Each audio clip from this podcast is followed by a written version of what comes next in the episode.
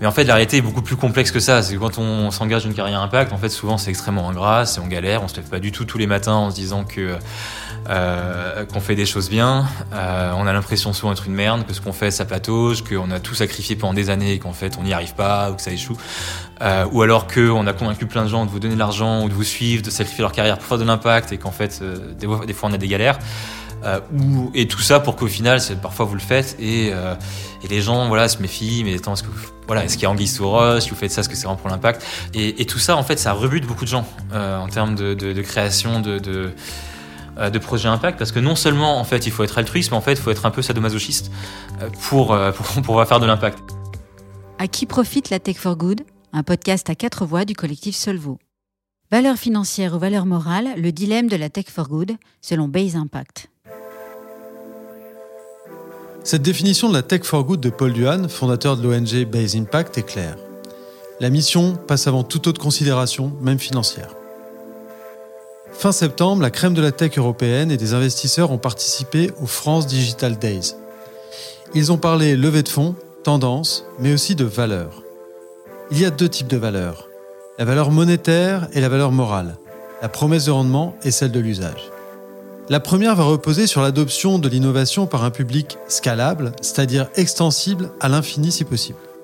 Et la seconde sur des objectifs d'impact que se sont fixés les fondateurs, qui, dans le cas de la Tech for Good, sont censés profiter au bien commun. Dans le milieu des startups, comme objectif d'impact, on va parler des critères ESG, environnementaux, sociaux et gouvernance. Et ceux-ci sont censés être source de stabilité et de réussite. Des initiatives comme B Corp, Impact France ou Green Tech Verte distribuent les labels et les bons points. Et pourtant, selon Sylvie Gamet, contributrice du magazine Forbes, si ce type de préoccupations deviennent incontournables, elles ne font toujours pas le poids face aux exigences de rentabilité financière. Sur quoi repose alors la valeur des nouvelles technologies dites for good Pour en parler, je me suis intéressé à une technologie très puissante, mais qu'on ne voit pas, l'intelligence artificielle. Pour évacuer l'obligation de rentabilité financière, j'ai choisi Base Impact, fondé par Paul Duhan en 2014, que vous entendiez au tout début de ce podcast. Base Impact est une ONG qui crée des services publics citoyens, dont la plateforme Bob Emploi. Bob Emploi, ou Bob, est un service numérique sous forme d'une appli mobile ou d'un site internet qui vous coach pour trouver du travail. Grâce à l'intelligence artificielle, il vous accompagne, dispense des conseils personnalisés et propose des formations ou des offres qui pourraient vous convenir. Cette plateforme, open source et gratuite, lancée en 2016, a aidé déjà plus de 300 000 personnes dans leur recherche d'emploi. À leur début, ils imaginaient pouvoir faire baisser de 10% le chômage. Mais pour cela, il aurait fallu, entre autres, pouvoir accéder à certaines données personnelles des demandeurs d'emploi qui sont protégés par le RGPD. Le RGPD, c'est le Règlement général de la protection des données. Il fallait donc se rapprocher des bénéficiaires pour mieux les connaître. De la rencontre de Paul Duhan avec Martin Davy, le responsable de la communication et du numérique pour l'Association des missions locales de la région Sud-Provence-Alpes-Côte d'Azur, va naître Bob Milo. C'est un nouvel outil numérique qui utilise l'intelligence artificielle pour aider les conseillers des missions locales à mieux accompagner de façon personnalisée les jeunes de 18 à 25 ans dans leur insertion professionnelle. Je suis Patrick Gaillardin, journaliste du collectif Solvo, qui cherche à porter un regard lucide et constructif sur le monde. Et pour cet épisode d'À qui profite la Tech for Good, je vous emmène à Aix-en-Provence rencontrer ceux qui utilisent Bob. Les conseillers et quelques-uns des 1,5 million de jeunes qui sont accompagnés dans la région.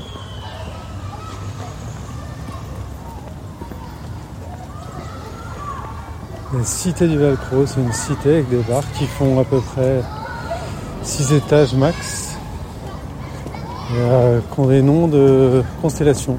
Devant moi, il y a Procyon, constellation du petit chien. Voilà, c'est une cité assez récente. Pas très jolie, pas vilaine non plus, avec pas mal d'arbres. Tout a été refait.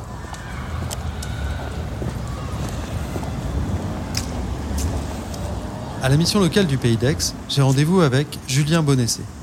Il est conseiller spécialisé dans la garantie jeune un dispositif d'accompagnement de 12 mois pour les 18-25 ans qui sont ni en emploi, ni en formation, ni scolarisés. Alors, donc dans, cet espace donc du coup de ce premier SAS qui correspond du coup à l'accueil global de la mission locale.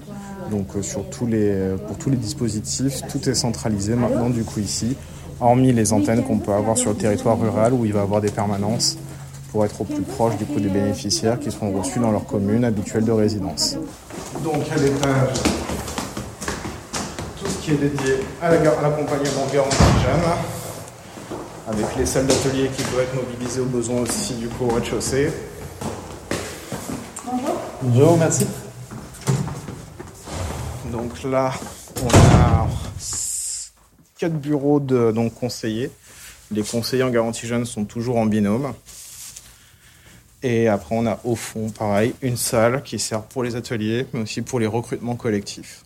Alors, moi, j'ai Bob Emploi, ça va bien faire 3-4 ans que je le connais à la louche. J'ai attendu bah, déjà d'être sur mon poste de conseiller pour réellement en profiter, donc ça remonte à deux ans. Et l'idée, c'est que je, je l'en ai parlé surtout aux bénéficiaires qui, à qui désiraient déjà être un peu plus autonomes dans leur recherche d'emploi, qui n'avaient pas forcément un grand besoin d'accompagnement. C'était généralement déterminé dès le premier, euh, premier rendez-vous d'accueil quand on définit un petit peu les objectifs partagés de l'accompagnement, qu'est-ce qu'on met en place.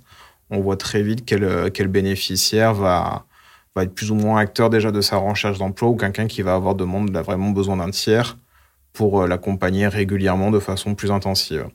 Donc tous ces bénéficiaires les plus autonomes, ils avaient généralement un compte Pôle emploi. Je leur ai parlé du service, je leur faisais une petite démo généralement avec mon propre compte pour qu'ils voient ce que donne l'outil avant qu'ils le testent, qu'ils se l'approprient. Et j'en ai peut-être sur euh, un peu moins d'un an d'accompagnement classique. J'avais peut-être une dizaine de bénéficiaires qui l'utilisaient régulièrement ensuite. Qui du coup, moi, ça me permettait bah, de, de, les accompagner plus sur des volets périphériques et sur leur recherche d'emploi. Bah, ils étaient déjà autonomes dessus. Ça rajoutait quelques conseils supplémentaires. Moi, j'avais juste à faire une synthèse de ce qu'eux, ils avaient mis en place pour leur recherche d'emploi et puis voir si les conseils leur donnaient des choses pertinentes. Quel, euh, quel, quel bénéfice vous voyez à, à cette technologie-là? Bah, Bob Emploi, on va dire l'outil connecté du coup à l'espace demandeur d'emploi sur euh, à l'espace demandeur d'emploi. L'avantage, c'est qu'ils peuvent s'en servir n'importe quand. Voilà, pour ça, ils n'ont pas besoin de nous. Ils téléchargent l'application, ils vont sur Bob Emploi et automatiquement, ils y ont accès 24 heures sur 24, 7 jours sur 7. Bob Milo, pour le coup, qui a vraiment un outil qui a été créé en marge du coup de par la fondation Base Impact pour, euh, pour être récupéré les données d'Imilo et pas celles de Pôle emploi, sont encore un petit peu différentes. Parce que là, du coup, on est dépendant du conseiller de l'accès à Imilo pour accéder à Bob Milo. Mmh. Les conseils vont être, euh, ça peut être intéressant, on peut avoir deux démarches. Soit pour le conseiller, pour peut-être avoir un rappel d'actions concrètes qu'on qu peut mettre en place, des choses qu'on ne penserait pas forcément dans l'accompagnement tout de suite, mais ça peut donner des pistes concrètes d'action. Postuler sur telle offre, etc. Parce que Bob Milo va vraiment récupérer bah, du coup les informations à partir. Il suffit qu'un bénéficiaire ait mis un profil, je sais pas, dans la logistique, ça va repérer automatiquement les dernières offres dans la logistique. Si la, localité a bien été renseignée, il va mettre vraiment des offres précises au niveau de la localisation, etc. Donc ça permet vraiment d'avoir une synthèse de tout ce qu'on peut proposer sans forcément avoir faire la recherche en amont nous-mêmes sur Pôle Emploi ou sur d'autres sites, d'autres job boards pour trouver des offres d'emploi. Donc ça permet de récupérer ça assez facilement et euh, oui, quasiment automatiquement. C'est vraiment l'IA qui va faire le travail à notre place. Pour moi, c'est réellement un outil. Il remplacera jamais l'humain, il remplacera jamais les techniques euh, d'accompagnement qu'on peut apprendre en formation, tout ce qu'on peut étudier pour vraiment augmenter ses, ses, compétences en tant que conseiller. Mais il viendra faire un appui si jamais on sèche pour avoir des, des une infos. Mais non, c'est sûr, c'est pas transcendant. Ouais. Il n'y aura pas encore une IA, enfin, une IA pourra donner assez de conseils à, à une personne pour structurer sa recherche d'emploi, lui faire venir régulièrement des offres, etc. Mais euh, est-ce qu'elle arrivera à faire des vrais, des vrais leviers à la motivation, à l'entretien de cette motivation, à trouver vraiment des solutions? Me... Là, il faut voir un épisode de Black Mirror, peut-être pour ça, pour explorer tout ça. En 2016, le lancement de Bob avait entraîné une levée de boucliers chez les syndicats de Pôle emploi pourtant partenaire de son déploiement. La peur d'être remplacé par une intelligence artificielle ne semble pas vraiment inquiéter Julien Bonessé. Paul Duhan, pour qui le solutionnisme technologique n'existe pas, nous précise pourquoi. Donc il y a pour moi deux choses qui sont assez importantes. La, première, c'est que effectivement, c'est en, mission locale qu'on a eu l'occasion de, notamment de travailler avec des profils jeunes. Euh, souvent avec des, enfin ce que dans le jargon ils appellent des, freins périphériques, c'est-à-dire en fait c'est quelque chose de beaucoup plus holistique que la recherche d'emploi. C'est une situation de logement, une situation familiale, une situation financière, enfin des situations de vie tout simplement. Et, c'est sûr que sur euh, sur des profils comme cela, il faut absolument qu'il y ait euh, un rapport humain qui est fait. C'est d'ailleurs non seulement, comme euh, le disait à juste titre le conseiller, sur la partie perception, mais aussi même sur la façon de délivrer le message qu'il y a beaucoup d'impact et il peut y avoir une grande différence entre un conseiller A et un conseiller B sur ces facteurs humains. Donc ça, je suis absolument d'accord avec lui. Et, Bob se concentre uniquement sur la partie marché de l'emploi pas trop sur la partie personnalité. on n'a pas vocation justement à, avoir une intelligence artificielle qui, euh, est liée au métavers et qui, euh, euh, et qui observerait toutes les, tous les comportements faciaux et ainsi de suite. Donc ça, pour, pour, rassurer tout le monde, c'est pas du tout l'ambition. par contre, je pense que c'est ce qu'il souligne d'ailleurs aussi, d'une certaine manière, c'est il y, y a une forte complémentarité entre ce genre d'outils et, les facteurs humains parce qu'en fait très souvent euh, on n'a pas assez de moyens humains pour aller accompagner tout le monde comme il le faut. Euh, pour donner un exemple, là on a travaillé à Bruxelles, euh, et c'était pré-pandémie, donc post-pandémie c'est encore pire, mais entre le moment où on s'inscrit au chômage et le moment où on est reçu par un conseiller pour la première fois, il peut se passer quatre mois. tout simplement parce qu'il n'y a pas suffisamment de, ressources à mettre en face de la demande. Et ces quatre mois où, en fait la personne est complètement lâchée dans le, euh, lâché dans le vide. Et d'ailleurs, il y a presque une, une attente implicite que euh, bon bah justement ça fera un peu le tri parce que ceux qui ont réussi à trouver tout seul au bout de 4 mois bah tant mieux on n'aura pas à s'en charger. Et puis ceux qui n'auront pas trouvé au bout de 4 mois c'est justement ceux-là qui auront besoin d'un accompagnement plus poussé au niveau humain. Euh, mais donc il y, a une logique qui se tient mais en fait c'est là que c'est un peu dommage de de de pas pouvoir avoir de solution immédiate quand bien même elle n'est pas forcément suffisante. Donc nous on positionne pas mal Bob justement sur cet entre-deux euh, comme une forme de première ligne d'accompagnement pour que dès le premier jour, euh, tout le monde ait un accompagnement euh, et personne ne soit laissé sur le côté. Et, ça, ce qu'on voit effectivement se dessiner de plus en plus, c'est que ça permet en fait d'aider les personnes qui sont les plus autonomes et qui peuvent, qui peuvent retrouver un emploi ou, ou en fait il leur manquait peut-être quelques informations ou qu'on les aide à, à, rendre la situation un peu plus lisible ou qu'on leur donne deux trois enfin une, une sorte de plan d'action pour savoir où avancer. Et puis derrière, ils peuvent le faire, euh, ou elles peuvent le faire euh, euh, dans leur coin en attendant, en attendant un rendez-vous conseiller s'ils en ont besoin in fine pour approfondir. donc on voit qu'en fait sur ce type de profil-là, ça marche, ça marche bien et on se positionne de plus en plus vers là. Et par contre, d'un autre côté, sur, d'un autre côté, sur, sur gérer les profils qui nécessitent une expertise humaine plus forte, notamment comme les jeunes en mission locale, là, la synergie se fait plutôt en euh, essayant de, gagner du temps pour les conseillers, euh, pour qu'ils aient plus de temps à se dédier à ces profils-là, justement. Les parcours des jeunes sont souvent chaotiques et les situations complexes. Retournons à Aix pour rencontrer Stéphanie Ordonez, conseillère de la mission locale, avec un de ces jeunes. Alors j'ai 20 ans, je m'appelle Kenzo Mamedji et j'aimerais faire une formation avec des personnes handicapées, si possible. Je fais à peu près plusieurs missions locales dans plusieurs régions et c'est ici où ça a plus, plus, euh, plus accroché, on va dire. Et euh, donc là, c'est notre deuxième entretien, en fait, où on prépare son projet. On essaie de, de modeler son projet. Là. là ça fait deux fois qu'on enfin, on s'est vu pendant tout le collectif, parce qu'au début de la garantie jeune, il y a tout ce qui est collectif, donc on s'est présenté tout ça. Le mois dernier, je l'ai reçu puisqu'on a un entretien individuel tous les mois. Là, de son côté, il a fait des démarches. Là, il venu justement pour m'expliquer ce qu'il avait, euh, ce qu'il avait fait. Et là, justement, on travaille ça pour la suite, puisque pour son projet de moniteur éducateur. Donc, euh, donc voilà, là, je le conseille parce qu'il veut faire un apprentissage. Je vais le positionner sur euh, la personne qui s'occupe de l'alternance ici. Et puis petit à petit, voilà, on essaie de, créer aussi un climat de confiance parce qu'on ne se connaît pas, donc on, apprend, on apprend à se connaître aussi. Donc euh, voilà. Qu'est-ce qui fait qu'on se sent à l'aise ou pas? À l'écoute surtout, hein. l'écoute. Et même à partir du moment où je sais que la personne en face sera, sera là quand j'ai un, un problème ou j'ai des démarches à faire ou des questions, tout ça, je sais que la personne en face sera à l'écoute et sera toujours là pour m'aider. Qu'est-ce que vous attendez d'elle en fait? Qu'est-ce que j'attends Qu'est-ce que vous attendez d'elle? Après, j'attends plus, de moi, parce que tout, tout vient de, de, ma part. Après, madame, elle est là pour, pour m'aider aussi. Mais ça vient plus de. Il faut que ce soit plus moi qui fasse, mes démarches, on va dire entre parenthèses, mais ça vient plus de moi pour moi.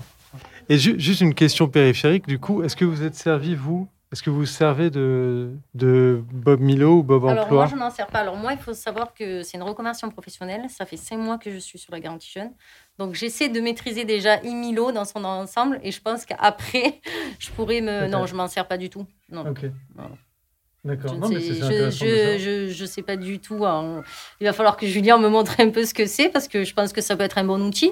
Déjà, Emilo, c'est déjà un gros bloc donc euh, à maîtriser. Donc voilà. Martin Davy, initiateur du projet Bob Milo pour l'association des missions locales, nous explique une des limites de son déploiement auprès des conseillers. c'est difficile pour les conseillers de voir un nouvel outil tout simplement parce qu'ils ont un écosystème numérique. On leur dit voilà, alors il faut que tu utilises tel site, tel site, tel site. Après, il faut que tu utilises telle appli, telle appli. Il faut que tu fasses faire des tests aux jeunes sur le numérique ici et là. Il y a ton SI. Plus à côté du SI, il y a le truc de formation. En fait, ils ont un panel d'outils déjà présents dans leur galaxie et eux, c'est pas leur job. Quand je dis c'est pas leur job, c'est ça fait partie de leur travail parce que ça leur permet d'avoir des infos. Mais en réalité, le job d'un conseiller, ça serait quoi? Ça serait qu'il passe euh, 30 minutes d'entretien avec le jeune, et sur ces 30 minutes, qu'ils arrivent à discuter de solutions, pas qu'ils soient en train de faire des recherches. Paul Duhan, fondateur de Base Impact. En fait, ce qu'on n'avait pas, ce qu'on avait peut-être sous-estimé, c'était la, la difficulté de l'intégrer derrière à un écosystème euh, qui est pas forcément fait pour, ou qui est, qui a- qui est pas forcément euh, euh, les incitations pour le faire non plus. Et en fait, tout ça, ça a vraiment renforcé ma conviction et notre conviction à Base Impact que euh, ce qu'il faut, c'est absolument instaurer un- un- un- une philosophie de commun, c'est-à-dire une philosophie où euh, de plus en plus de solutions sont faites pour être, elles sont open source, elles sont faites pour être réutilisées, elles sont faites pour être réintégrées, euh, pour que justement on puisse faire ce type d'intégration de manière beaucoup plus simple. Euh, nous, on l'a vu euh, notamment récemment sur euh, Briser la chaîne, euh, donc cette application open source hein, qui permet de faciliter la, la- la gestion des, enfin l'identification des cas contacts Covid, euh, donc pour que chaque personne en tant que citoyen puisse le faire. Euh, ça, on a pu l'intégrer directement à la- l'assurance maladie euh, en l'espace d'une semaine et permettre de notifier plus de 3 millions de cas contacts. Et en fait, c'est parce qu'il n'y avait pas d'application autour de. qui permettait aux citoyens de, de, recueillir eux-mêmes leurs cas contacts. Et en fait, parce qu'il n'y avait rien, en apportant de l'innovation, on pouvait, on pouvait avoir une facilité beaucoup plus grande d'intégration. Par contre, sur des sujets où, il y a, en fait il y a déjà quelque chose, voire il y a déjà beaucoup de choses comme celui de l'emploi, euh, effectivement, là, ce qu'il faut, on n'a pas le luxe de repartir de zéro, de repartir d'une table blanche. Il faut absolument qu'on pousse tout le monde à, co- à coopérer et à, euh, et à créer des standards et à rendre le tout euh, le plus interopérable possible. Bon, d'un côté, on a Bob qui est l'application de Base Impact et semble très bien marcher au regard des statistiques. 300 000 personnes à la recherche d'un emploi qui ont approuvé l'application, une centaine de coachs d'emploi qui la plébiscitent, 88% des utilisateurs disent qu'ils sont satisfaits des conseils donnés et un utilisateur sur deux considère que Bob a participé à leur réussite dans le retour à l'emploi. Bref, ça a l'air de marcher. C'est ce que me confirme Pierre-Alain, 35 ans, qui s'est reconverti dans le domaine de l'informatique. J'ai l'occasion, grâce à la reconversion professionnelle, hein, euh, de faire euh, euh, un parcours, enfin un parcours en accéléré pour avoir un, un diplôme en informatique. Et avec ce diplôme, je commence à travailler euh, euh, pour la collectivité territoriale locale. Et c'est à ce moment-là euh, que Bob Emploi me permet d'avoir un, petit le coup de pouce qui, m'a fait du bien parce que je, suis le, le process qui est, qui est proposé par le site internet et au, bout un diagnostic est donné. Dans mon cas, c'était euh, parler de votre projet autour de vous pour chercher des, personnes qui pourraient être intéressées. C'est ce que j'ai fait, voilà. Et c'est ce qui m'a permis d'apprendre qu'un de mes collègues avait un, comme voisin un chef d'entreprise qui tenait une, euh, entreprise informatique de développement et qui cherchait quelqu'un à ce moment-là. Vu comme ça, ça a l'air bien. Mais pour mesurer l'efficacité et donc la valeur de cette technologie au sein des missions locales, selon Martin Davy, ce n'est pas si simple. Pour pouvoir le faire, alors c'est là où on parle de, satisfaction, donc on va parler d'enquête, il faudrait d'abord faire un recueil de données qualitatives, des interviews, mais ça pourrait être super intéressant de les mener. Hein. Regarder un petit peu ce qu'on a dans les interviews, créer un questionnaire quantitatif et l'appliquer à un nombre d'utilisateurs qui soit assez élevé pour pouvoir faire des stats. Ok Parce que le sondage bidon de dire ça vous a plu ou pas? S'il n'a pas utilisé et qu'il répond quand même, ça m'intéresse pas. Donc, le jour où je pourrais avoir un retour sur l'efficacité de, l'outil, c'est le jour où j'aurai assez d'utilisateurs dessus. le fond de ma pensée, c'est techniquement, on a fait un truc cool et c'est une vraie prouesse. C'est-à-dire, voilà, techniquement. Mais euh, quand je dis une prouesse, c'est voilà, on a réussi à faire un truc qui marche bien, mais on n'a pas pensé l'écosystème de comment euh, le faire utiliser bien. Il y a un truc, euh, effectivement, je pense. Alors, moi, mon problème, c'est comme je viens du marketing, vraiment, et de la satisfaction et tout ce qui en participe, effectivement, une fusée sans gros étage marketing. Parce qu'en fait, qu'est-ce qui coûte le plus cher quand on achète une paire de Nike? C'est pas que ce soit la dernière Nike Air qui rebondit plus haut que les autres et qui va plus vite. C'est C'est la com qui est mise dessus. Voilà. Donc il y a ça aussi. Ça, c'est évident. De manière générale, aujourd'hui, c'est marketing first. Mais marketing, attendez, moi, moi j'ai un problème avec ça. D'ailleurs, enfin, je veux dire, euh, pourquoi on pourrait pas être éthique sur du marketing, quoi? C'est-à-dire que on a deux choses dans le marketing. C'est soit vendre un produit pourri et le faire passer pour quelque chose d'exceptionnel, juste parce qu'on va en mettre des tonnes sur euh, certains aspects et puis on va pas montrer l'aspect qui est pas bon. Soit, soit on peut faire du marketing éthique, quoi. C'est dire, euh, il y a plein d'ouvrages là-dessus. Hein. C'est dire, attendez, on, on valorise quelque chose de bien. On a le droit hein, aussi. Hein. On a le droit. Mais après, la question du marketing, c'est euh, celle, des moyens. C'est celle des moyens. Et vous allez souffrir de la comparaison. Hein. La comparaison est un peu violente. D'une part, les missions locales n'ont pas de budget spécifique pour promouvoir Bob, et d'autre part, Base Impact a elle aussi des moyens limités. Elle est financée grâce à des appels d'offres publics, des aides de la BPI ou encore des dons de fondations comme Ashoka, la fondation Google. En six ans d'existence et de développement, Bob n'a bénéficié que de 1,5 million d'euros de financement. En avril 2021, la startup Chance.co levait, elle, 5,6 millions d'euros d'un coup. À l'instar de Bob, elle propose des bilans de compétences et des recherches d'emploi grâce à des conseillers en ligne et ce qu'elle appelle la PsyTech. Son modèle économique est basé sur le CPF, le compte personnel de formation dont bénéficient les salariés. La Tech for Good est née d'un modèle capitalistique, qui lui dicte à la fois ses références de valorisation et ses moyens de financement. Cela définit aussi des publics cibles et donc l'éloigne de la notion de bien commun. Qu'est-ce qui fait que euh, on reste bloqué sur les licornes et pas sur le for good? C'est une question compliquée, donc je vais pas dire dans la guerre, c'est l'argent, parce que c'est plus compliqué que ça. Dans la guerre, c'est les incitations. Euh, alors ça, ça paraît un peu abstrait dit comme ça, mais en gros, c'est euh, comment est-ce qu'on crée une société où c'est plus simple, où euh, c'est plus valorisant d'aller faire de l'impact que de vouloir juste faire du pognon pour soi? Et ça, donc évidemment, ça passe par l'argent, parce qu'en fait, on voit bien qu'il euh, y a beaucoup de gens, d'entrepreneurs, citoyens, qui, ont des projets engagés et qui déchantent face à la difficulté de le faire, et qui, parfois, par dépit, préfèrent faire la solution.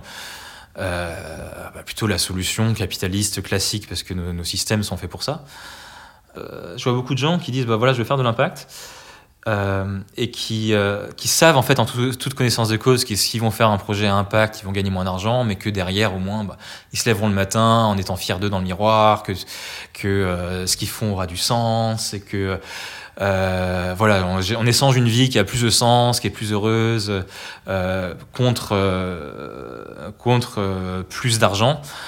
Mais en fait, la réalité est beaucoup plus complexe que ça. C'est quand on s'engage une carrière impact, en fait, souvent c'est extrêmement ingrat, c'est en galère, on se lève pas du tout tous les matins en se disant que euh, qu'on fait des choses bien. Euh, on a l'impression souvent d'être une merde, que ce qu'on fait ça patauge, qu'on a tout sacrifié pendant des années et qu'en fait on n'y arrive pas ou que ça échoue. Euh, ou alors qu'on a convaincu plein de gens de vous donner de l'argent ou de vous suivre, de sacrifier leur carrière pour faire de l'impact et qu'en fait des, des fois on a des galères.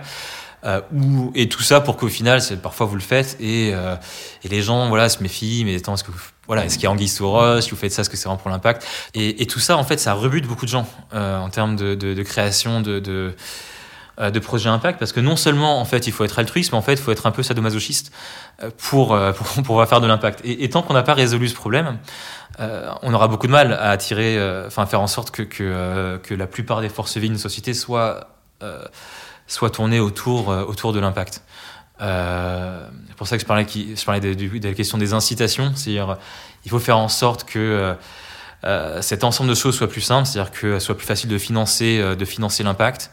Euh, c'est comment est-ce qu'on aide les projets intéressants à, à se déployer et à contourner les obstacles politiques, administratifs. Comment est-ce qu'on fait en sorte de fluidifier aussi les parcours Parce qu'aujourd'hui, c'est très cloisonné. Hein. Soit on bosse dans le privé, soit on bosse dans le social, soit on bosse comme fonctionnaire. Et il y a très très peu de mobilité entre, entre tout ça. Comment est-ce qu'on fait en sorte que euh, euh, euh, on n'ait pas forcément l'impression que pouvoir faire de l'impact soit un sacerdoce. Voilà, donc en fait, c'est vraiment tout ça euh, où euh, je pense qu'on peut contribuer à rendre la vie des gens plus facile. Enfin, en, en tout cas, on peut contribuer à, à, rendre la vie de ceux qui veulent faire de l'impact plus facile et par extension, rendre la vie des gens plus facile. Pour un peu mieux comprendre les logiques de financement, je suis allé à la rencontre de Benjamin Vatine, l'un des fondateurs de So We Found une société qui met le financement participatif au profit des sociétés impact bah Nous déjà, il faut savoir que euh, donc Fund, nous on évolue dans le monde de l'investissement dans le non-coté. C'est-à-dire que concrètement, notre métier, c'est que vous allez investir dans ces startups en échange d'actions. Euh, rien que faire cet acte-là, pour nous à la base, qu'on a commencé en 2013, euh, et c'est déjà un risque tellement important que, qu'on pense que c'est pas mal faire le bien. Donc déjà, dans cet état d'esprit, tout le monde n'était pas euh, à même de pouvoir investir dans les startups, c'était que des personnes fortunées euh, à, une époque. Nous, on l'a rendu accessible. Et, et, le fait de le rendre accessible est aussi le permettre de partager euh, la, valeur, la richesse. Donc on pense que c'est déjà une bonne chose. Et d'un côté comme de l'autre, c'est qu'on puisse profiter et d'avoir des ambassadeurs demain pour mieux défendre votre marque. C'est tout le concept du crowdfunding qui est un peu basé là-dessus, sur un état d'esprit de finance alternative. Ensuite, bah, qui dit finance alternative et intérêt euh, un peu justement un peu différenciant, un peu différencié, euh, notre communauté d'investisseurs, elle a envie de soutenir des projets qui ont du sens, euh, qui, parce que ça va être les projets qui vont faire encore une fois l'économie de demain, euh, être les services qu'ils utiliseront demain, les produits ou services qu'ils utiliseront demain. Et ces entreprises, elles sont ravies de faire appel à cette communauté parce que ça va être leurs early adopters, ça va être leurs meilleurs ambassadeurs, ils vont y avoir un intérêt pour le produit, mais surtout un intérêt financier aussi à promouvoir leur sujet. Euh, et, euh, et, donc, euh, on pense que le matching, le cercle, il est vertueux là-dessus. De plus en plus, et c'est ce qu'on constate dans notre communauté, c'est que de plus en plus de projets sont nativement des projets qui ont envie de faire, d'avoir un impact social, environnemental ou autre. Le grand débat, ça va être est-ce que c'est vraiment naturel parce qu'ils sont nés et que c'est la génération, on en est arrivé à ce que bah, on ne peut pas euh, faire autrement et penser autrement. Ou est-ce que c'est parce qu'on ne peut pas faire autrement parce que ça fait pas bien de faire autrement? Euh, Ça, c'est encore un, un, un débat, c'est un, un, autre sujet. En attendant, nous, ce qu'on constate, c'est qu'il y a une évolution certaine qui est euh, qu'aujourd'hui, il y a de plus en plus de projets impact. Et si vous n'avez pas de connotation impact poussée et que vous n'avez pas un impact positif, ça va être presque plus difficile de se faire financer. Donc c'est ça la conséquence aussi. Euh, c'est, euh, mais auprès d'une communauté comme la nôtre. Et, et, non seulement c'est ça la conséquence, mais nous, on, on l'incite encore plus avec le label Impact dont on vous parlait tout à l'heure, euh, qui va permettre de, de flaguer, donc de, de, mettre en lumière les projets qu'on va mettre en ligne qui sont Impact. C'est-à-dire que si vous n'êtes pas Impact, bah, vous n'aurez pas ce beau label qui vous mettra plus en lumière sur la plateforme.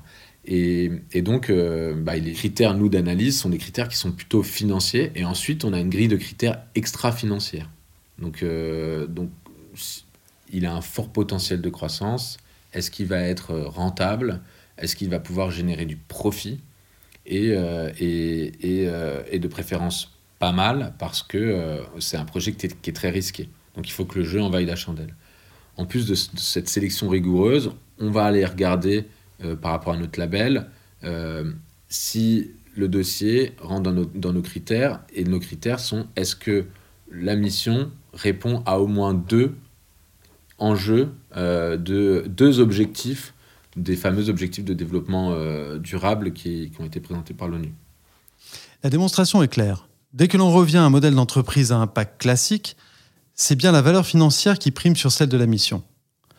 Pourtant, il est devenu acceptable, selon Benjamin Vatine, que la rentabilité que l'on attend aujourd'hui soit bien inférieure à celle attendue il y a 10 ans. On, est en train de rarifier à peu près tout, euh, tout enfin tout se raréfie, euh, on parle d'énergie, on parle de tout ça. Euh, il faut, faut, peut-être aussi être plus raisonnable là-dedans. Je sais pas si ça va dans ce sens-là, surtout avec les crypto-monnaies et plein de choses. Hein.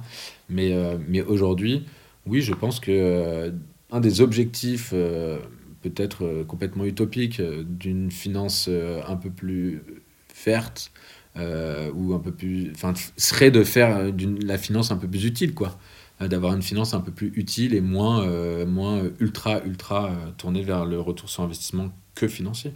Si on arrive à, à là, qu'elle joue vraiment son rôle, en fait, et qu'elle soit moins portée sur l'extra croissance, le giga multiple, mais plus sur quelque chose d'en effet un peu plus raisonné, qui prend en compte d'autres critères que des critères uniquement financiers, Là, je pense que euh, y a, le modèle pourra, pourra perdurer. Mais, mais, mais de la même manière, enfin, mais je pense qu'il ne peut en être autrement aussi. C'est-à-dire que euh, je me dis, moi, aujourd'hui, en, en, tant que citoyen, que bah, le modèle capitaliste, il fonctionnera plus si jamais ça ne va plus là-dedans. Il sera plus... Euh, il sera plus ça, c'est un peu plus philosophique, mais il sera plus respecté. Ça ne marchera pas. Bon, je pense qu'on est dans le dernier... on parlait de, c'est un peu, le, un peu la carte de la dernière chance, quoi. J'ai eu beau évacuer la valeur financière, dès qu'elle est introduite, elle implique une notion de profit. C'est donc là probablement une des limites de la tech for good. Tant que nos échelles de valorisation reposeront sur des modèles capitalistiques, le problème du financement des communs ne sera pas résolu. Alors, si on veut sortir des ronces, il va probablement falloir changer notre façon de penser. Est-ce que c'est pas justement une, une autre logique de valeur qui vous permettrait de vous gagner de la valeur? Pouvoir faire ça, on adorerait pouvoir faire ça. Euh, et trouver d'autres façons de valoriser, euh, de valoriser notre impact. Nous, on est un peu entre, entre deux eaux parce que en empruntant les codes des, des valorisations capitalistes sans lettres, euh, nous, en tout cas, ça nous aide à, à trouver des financements créer des fondations, parce qu'on peut plus facilement dire euh, entre guillemets euh, tel montant euh, qui est donné, mais en gros c'est comme si c'était une sorte d'investissement, bah, en fait ça va rapporter tant en termes d'impact social.